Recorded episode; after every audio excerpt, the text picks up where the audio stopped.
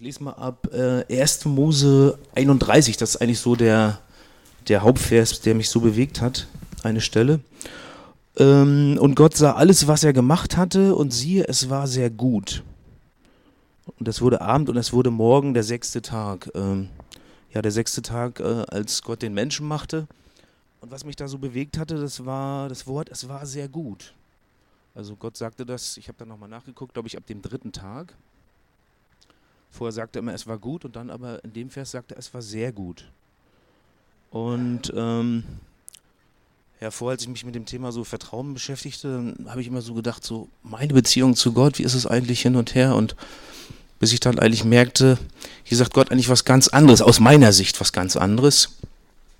Ähm, am siebten Tag ruhte er dann, das lese ich auch noch kurz vor. Und so wurden der Himmel und die Erde und all die und all ihr vollendet und Gott vollendete am siebten Tag sein Werk, das er gemacht hatte, und er ruhte am siebten Tag von all seinem Werk, das er gemacht hatte. Und Gott segnete den siebten Tag und heiligte ihn, denn an ihm ruhte er von all seinem Werk. Also hier wird dann äh, gleich noch im Nachgang erzählt, äh, dass er halt sein Werk vollendet hat und, und er ruhte. Und in diesem Satz, es war sehr gut, ähm, also es war absolut, es war das war eigentlich ein Blick von Gott auf das, was er geschaffen hatte. Also er fragte den Menschen nicht, äh, es ist gut, was ich gemacht habe, sondern er sagte einfach, es ist gut. Von sich aus.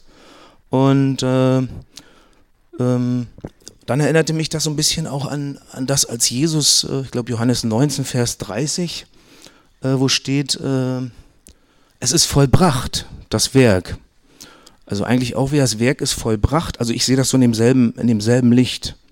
Gott sagt, mein Werk, was mein Sohn vollbracht hat, es ist vollbracht. Also kein menschlicher Zusatz, sondern einfach, es ist gut so, wie es ist.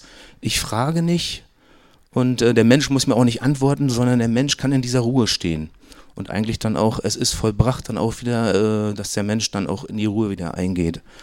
Also eigentlich nach dem ganzen Sündenfall wieder zurückgetragen wird hier zu dem sechsten Tag oder auch zu dem siebten, wo er dann ruhen darf. Ja, ich glaube, das, das erstmal nur für heute. Hat noch jemand etwas zu sagen? Wir haben Freiheit.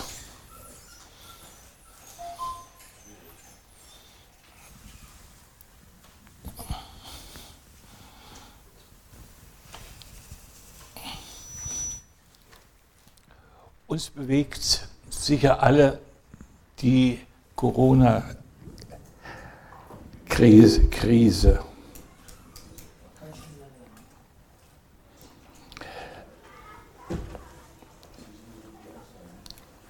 Und für mich ist sie, bisschen leiser, ähm, für mich ist die Corona-Krise wie ein Gleichnis.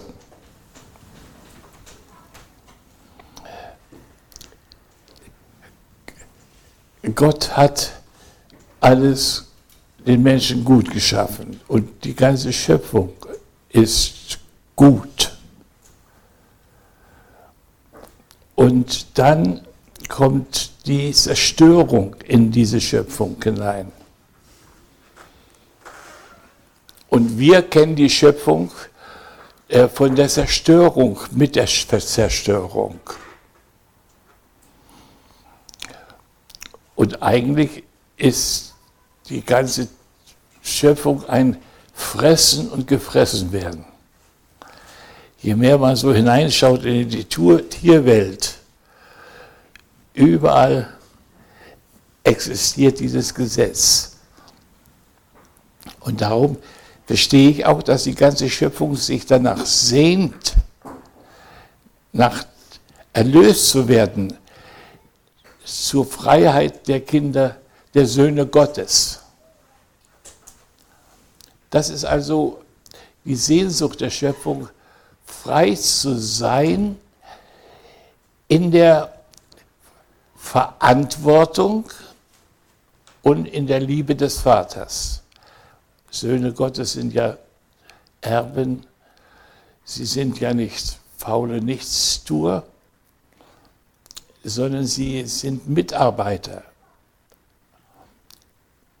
und ähm, Gott, die ganze Schöpfung sehnt sich danach, dass, dass der Mensch ähm, in diese Stellung hineinkommt und offenbar wird in dieser Stellung.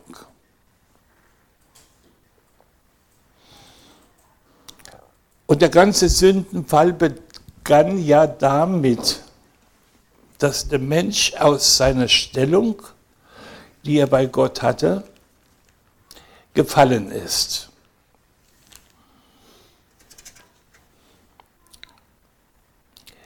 In Römer 5 lesen wir, Vers 12, deshalb wie durch einen Menschen die Sünde in die Welt gekommen ist und der Tod durch die Sünde, so ist der Tod zu allen Menschen durchgedrungen, weil sie alle, worauf sie alle gesündigt haben.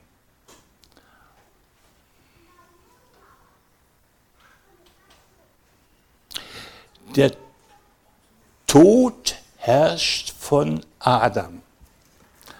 Also Sünde und Tod sind zwei Mächte der Zerstörung, die in die Welt gekommen sind. Und für mich ist das so ein Beispiel jetzt mit dem Virus.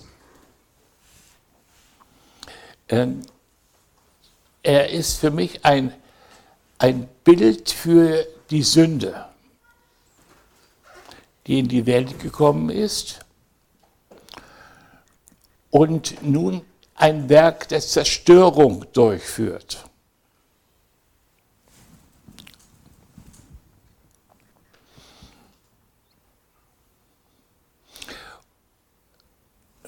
Und Gott behandelt, hat behandelt als er am Kreuz die Sünde verurteilte, dann hat er nicht den Menschen verurteilt, sondern die sünderische etwas. Was ist Sünde? Sünde ist nicht nur der Ungehorsam des Menschen oder wie man sagt, die Abwesenheit Gottes im Menschen. Sünde ist mehr.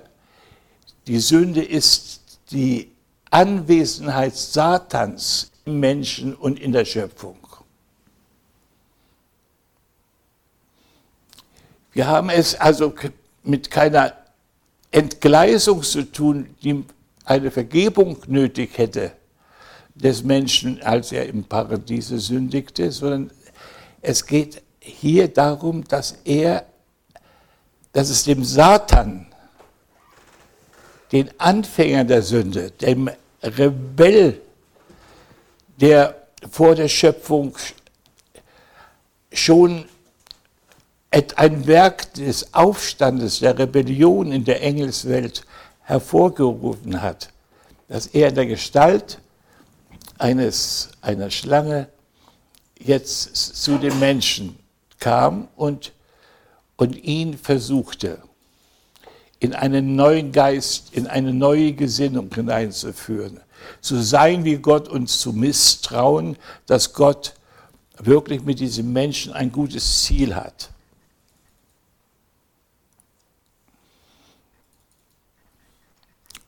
Und dann sagte Gott, dass der, wenn der Mensch nicht gehorchen würde, würde er des Todes sterben. Dieses Sterben des Todes ist der Tod als Folge der Sünde.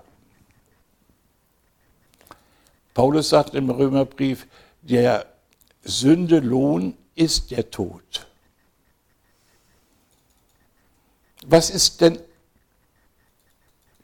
die Sünde? Die Sünde ist einmal in die Welt gekommen und ist die ganze Macht Satans im Menschen, aufgrund dessen der Mensch blind geworden ist für die Gegenwart, für das Reich Gottes. Jesus sagt, um ins Reich Gottes zu kommen, und muss man von neuem geboren werden. der Mensch, der aus dem Fleisch geboren ist, der natürliche Mensch ist Fleisch. Und kann das Reich Gottes nicht sehen, auch nicht hineinkommen. Er ist gebunden an das Irdische. Und, und dann sagt Jesus, wenn aber der Mensch geboren wird aus dem Geist, dann kann der Mensch in das Reich Gottes hineinschauen und hineingehen. Das ist nötig, um mit Gott Gemeinschaft zu haben, um ein Mitarbeiter zu sein, um mit Gott um ein Sohn Gottes sein zu können, der in der Freiheit jetzt Gott dient, braucht er diese Erneuerung im Geist. Um aber die Erneuerung des Geistes zu finden, soll er geboren werden aus Wasser und Geist, sagt Jesus.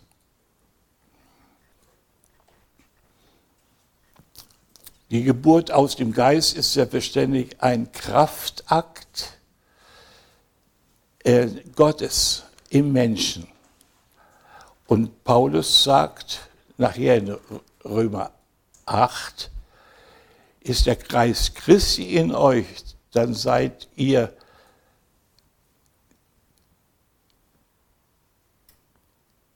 im Geist und dann weiter sagt er, Und ich, Vers 10 also, oder Vers 9,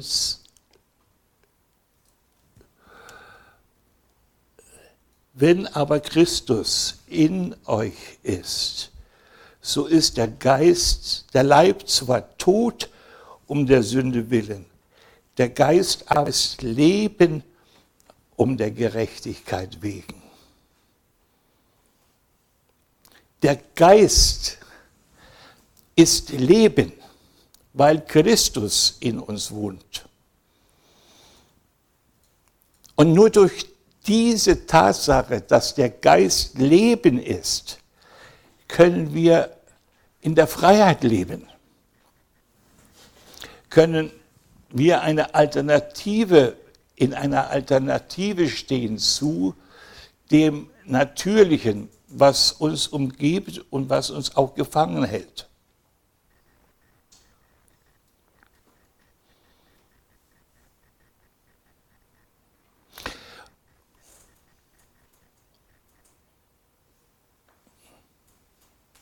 Ich lese jetzt mal aus Römer 6.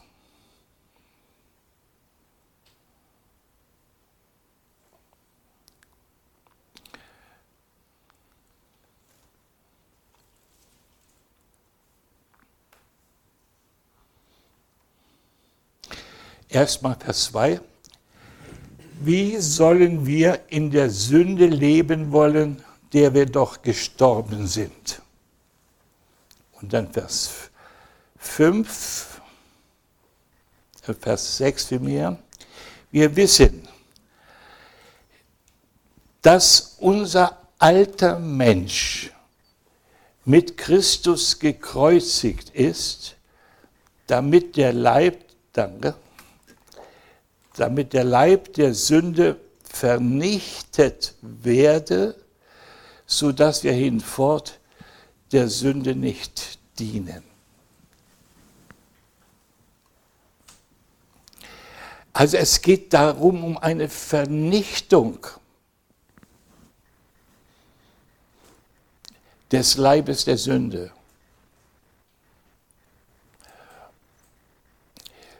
Wo hat die Sünde ihren, wenn, wo hat die Sünde ihren, ihre Wohnung?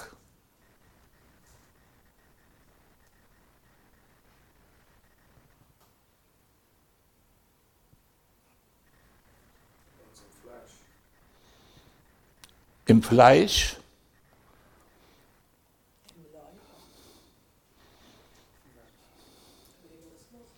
Bitte?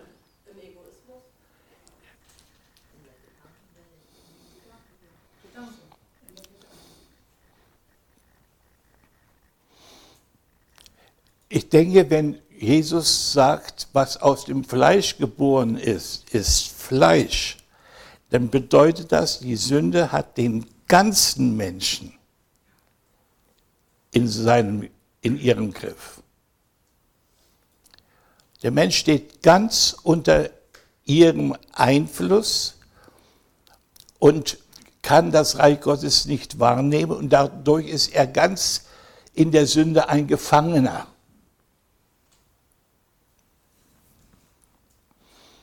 Und nun wird, nun ist der Herr gekommen, um dieses Gefängnis aufzubrechen.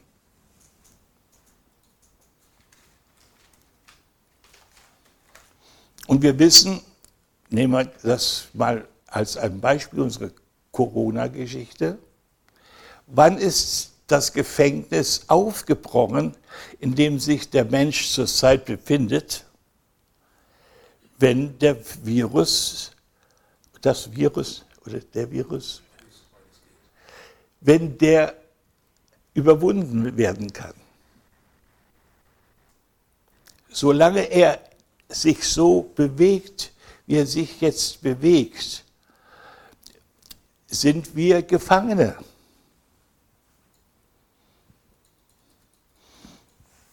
Und der Gefangene und wie reagieren die Gefangenen? Angst. Angst, das weiter. Selbsthilfe. Weiter. Rückzug. Bitte? Rückzug. Man zieht sich zurück. Man zieht sich zurück, ja.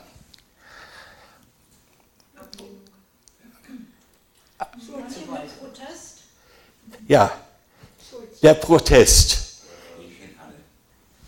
Der ist doch sehr stark zu erleben, nicht? Der Protest gegen die, die Gefangenschaft. Und worin äußert sich der Protest? Man möchte was erleben. Man, man kommt zusammen zu Partys. Man will ins Ausland Urlaub machen. Die, man möchte in seiner Lust leben. Die alte Verhältnisse wäre, dass das Corona-Ding da wegkommt. Aber das geht nicht weg, sondern was jetzt der Mensch reagiert in seiner Person, reagiert auf eine Gefangenschaft mit, dem, mit einem Protest, der wir möchte, er möchte frei sein. Dieses ganze Urlaubsgeschehen ist ein Schrei nach Freiheit. Und Party ist auch, man möchte Gemeinschaft haben. Alles das, was durch dies, das Virus genommen wird. Aber es gibt noch einen, einen Effekt. Schuldzuweisung kommt dabei zustande. Wer hat Schuld am Virus? Das kommt auch noch. Das kommt auch noch, dass, dass man dann untereinander nervös wird und, und sich zu Schuldzuweisung gibt. Aber hier geht es mir um diese Sache festzustellen, was hier in der Schrift steht. Der alte Mensch ist mitgekreuzigt, damit der Leib der Sünde vernichtet werde.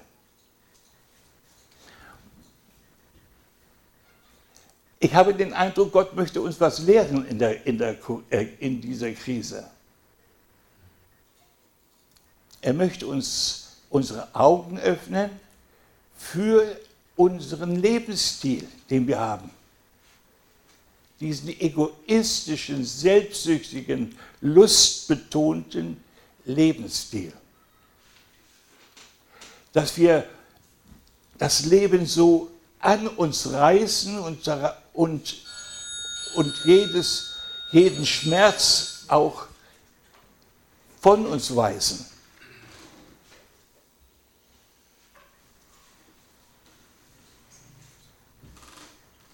Ich glaube, dass der Herr dabei ist, die Menschheit, nicht nur uns, überhaupt die Menschheit, die jetzt so im Wohlstand lebt, ihnen zu zeigen,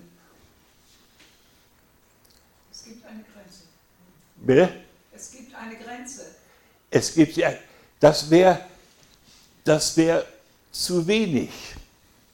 Hat ein höheres Ziel als lustbetontes Leben. Das ist doch noch anders. Die Gewinnmaximierung hat eine Grenze. Ja, die, es ist eine Grenze, aber diese, in diesem Begrenzten will er etwas zeigen. Dass der Mensch eben nicht alles machen kann. Und er hat auch kein Mittel dagegen. Nee, Gott möchte zeigen, ich bin da. Kehrt um. Ich glaube, er Nein, möchte ihr uns, beschäftigt euch mit euch und eurer Lust. ich glaube, er möchte uns einen anderen, anderen Fokus geben. Ja, Also, anderer Fokus. Das ist äh, weg von dem, was wir selber wollen. Das ist die, das Programm, das Gott mit uns hat. Gott möchte, aber er, er, er spricht, hat nicht nur negative äh, äh, Dinge, dass er uns schlägt oder dass er uns dem Virus übergibt und uns damit Grenzen setzt, sondern er hat auch ein Werk, das da herausführt. Er hat für diejenigen, die sich in eine Erkenntnis hineinführen lassen, einen Ausweg. Und der Ausweg lautet, wir wissen ja, das ist Vers 6,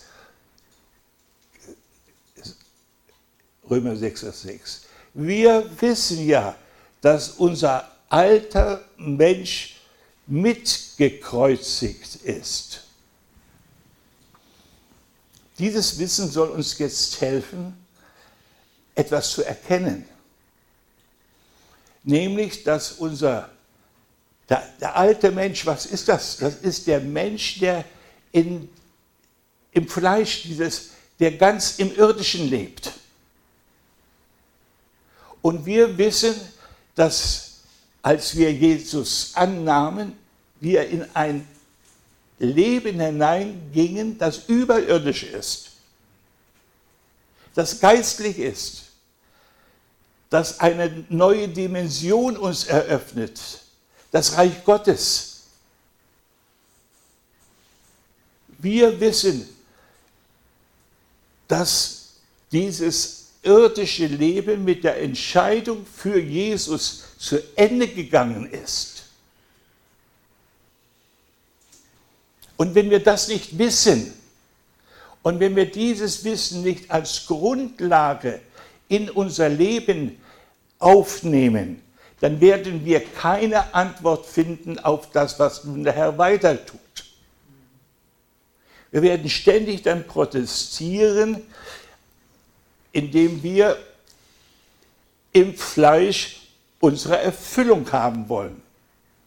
Und nicht, dass wir mit damit einverstanden ist, dass, dass dieses Fleisch mit Christus gekreuzigt ist. Wir werden jede Kreuzigung unseres Fleisches als ein Unglück sehen, als ein Verlust, als etwas, was uns beraubt. So ist zum Beispiel, ich kann nicht in Urlaub fahren, für den, der ganz gerne in Urlaub fahren müsste, weil er nicht diese Freiheit hat oder gar, sogar infiziert ist, dass er erkennt, jetzt hat er, jetzt ruft ihn Gott zur Besinnung. Jetzt ruft ihn Gott darin zur Umkehr. Das ist schon vorhin gesagt worden. Der Ruf zur, zur Umkehr ist jetzt das, was, was wir verstehen sollen. Dass wir nicht dieses Leben im Fleisch als das Ziel unseres, unserer Arbeit sehen, sondern dass wir ein Leben im Geist als Geschenk Gottes bekommen haben in unserer neuen Geburt. Und dieses soll auch erzogen werden, dieses Kind, dieser Sohn und soll auch gefüttert werden, ernährt. Das ist jetzt die Richtung, in die Gott uns hineinführen will. Aber es geht noch weiter. Also wir, der Schlüssel ist als erstes, erkennt, wir wissen, dass unser alter Mensch gekreuzigt ist.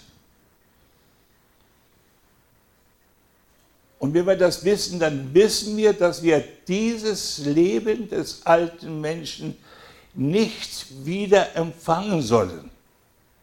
Dass wir darin nicht zurückkehren sollen.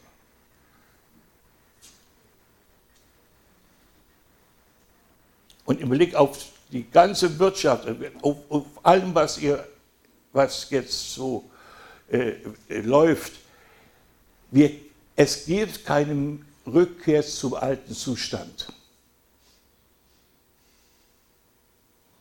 Wir müssen mit einer neuen, mit, einer, äh, mit, mit, einem, mit einem neuen Wissen werden wir weiterleben. Und mit welchem Wissen? Das ist jetzt die Frage. Die Welt hat noch kein keine Medizin, äh, keine Impfung, die jetzt dieses Virus töten kann. Aber wie ist es mit dem Herrn?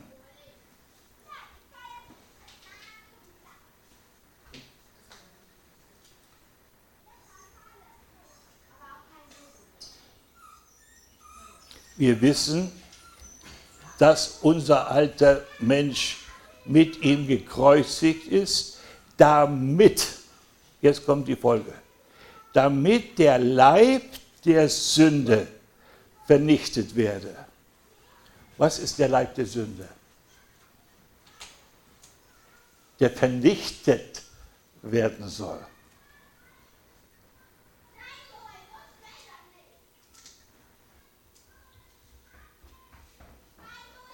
Was meint ihr?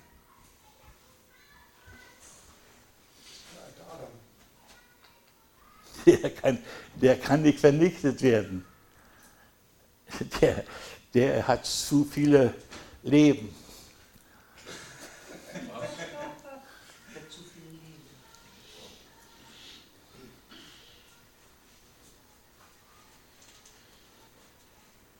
Das sind die Entscheidungen für das natürliche Leben und nicht für Gott. Den eigenen Willen zu tun oder unter den Willen Gottes wieder zu gehen. Will?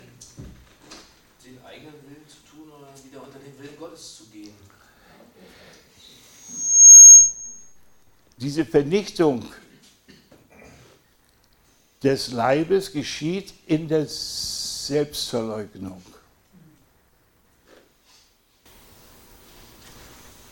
Eigentlich ist der Leib der Sünde doch am Kreuz vernichtet worden. Ja, aber in der eigentlich, eigentlich ist der Leib der Sünde am Kreuz vernichtet worden und Jesus sagt, wer nicht sein Kreuz auf sich nimmt und mir nachfolgt. Ja, ist eigentlich ist es der Weg, den er uns gelehrt hat. Machen. Also ich, äh, ich kann das immer, den Leib der Sünde kann ich nicht vom Kreuz trennen. Der Sieg ist am Kreuz durch den Mensch, Jesus als Mensch. Er sagt, er sagt ja, dass der Leib der Sünde abgetan sei. Ja, aber der Mensch kann ja wieder zurückfahren. Er, Du meinst so wie Martin Luther das sagte, das Biest kann schwimmen. Also wenn man einmal angetaucht ist, gibt es so einen Ausdruck, von dem das alte Mensch immer mal wieder im alten Leben leben. Unsere unerneuerte Seele muss sterben durch die Erneuerung des Wortes. Ja. So unsere, unsere, unsere alten Gedankensmuster, unsere alten Entscheidungen. Unsere alten Wünsche, Genau. unsere Selbsthilfe. Selbsthilfe ist ganz wichtig. Paulus sagt in, in Vers 12, habt ihr das mal? Nee. Vers 12, 6, Vers 12.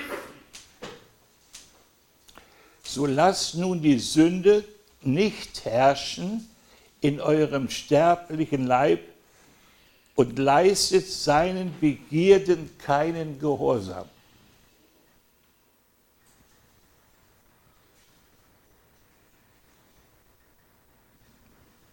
Gott, Gottes Wort gibt uns ein Licht über das, was, im, was Fleisch ist und was die Begierden des Fleisches sind.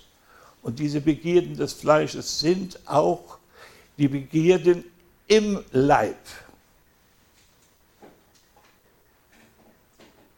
Und hier steht drin, leistet ihnen keinen Gehorsam. Das heißt, sie sind lebendig. Die sind lebendig, so lebendig sind sie, dass sie uns versuchen.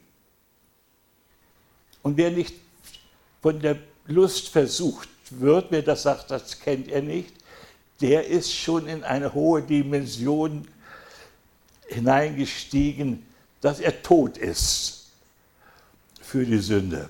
Aber wir sind in einer Weise noch, ich will das gar nicht von mir sagen, ich werde doch immer versucht durch die Begierden in meinem sterblichen Leib.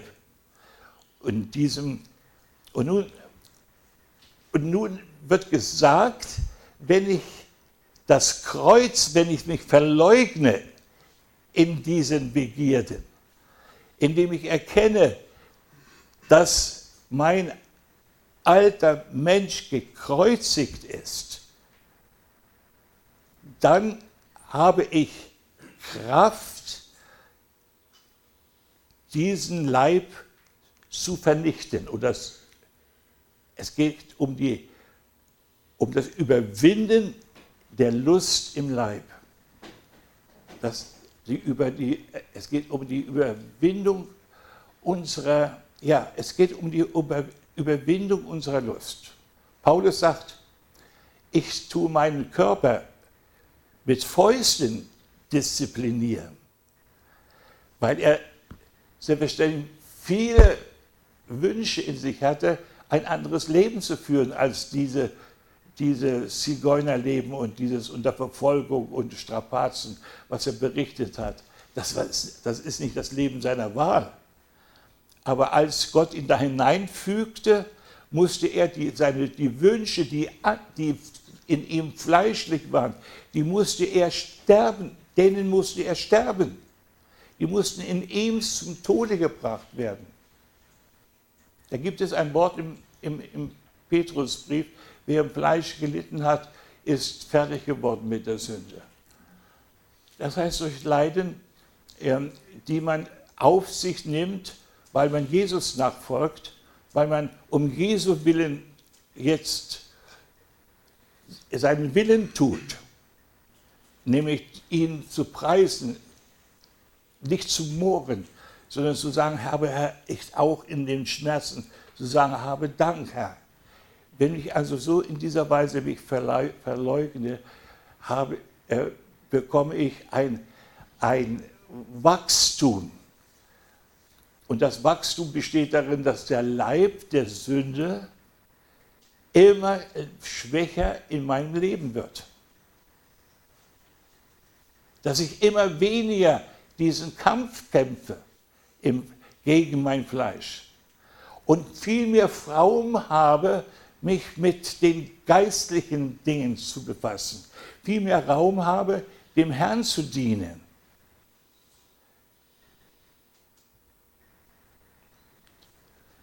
Das ist eine Entscheidung, die wir als Christen treffen sollten. Wir, ich glaube, da haben wir ein Problem damit. In, zu Pfingsten wurde der Geist ausgegossen auf alles Fleisch.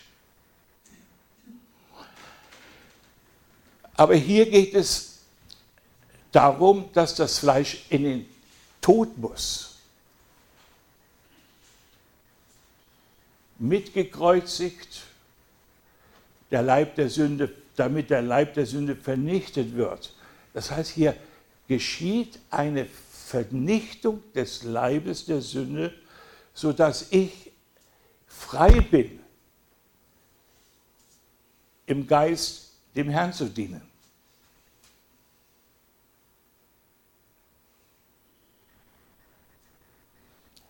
Leider wird das als ein Ziel für Kinder Gottes kaum verkündigt. Man möchte im Fleisch immer es gut haben. Man möchte gesund sein. Man möchte reich sein. Man möchte, alles soll glatt laufen. Man möchte das Leben noch genießen. Ähm, da gibt es in der Bibel TV ähm, eine Sendung von einer sehr bekannten Frau, Joy Meyer, und die heißt Das Leben genießen. Das Leben genießen.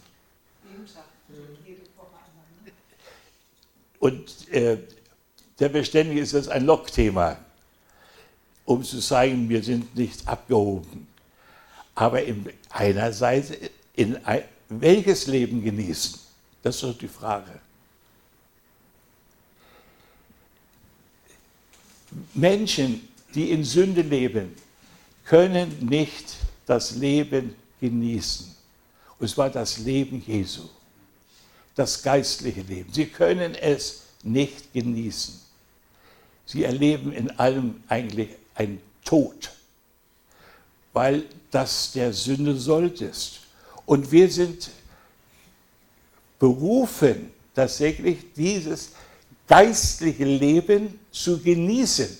Warum sind wir zusammen und hier in dieser Weise? Warum nehmen wir uns so ein, so ein blödes Thema? Für andere zumindest Leber. Sich selbst verleugnen, Kreuz. Warum setzen wir uns dem aus?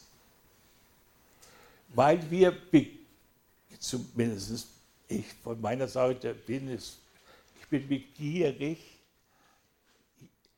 das Leben Jesu zu genießen.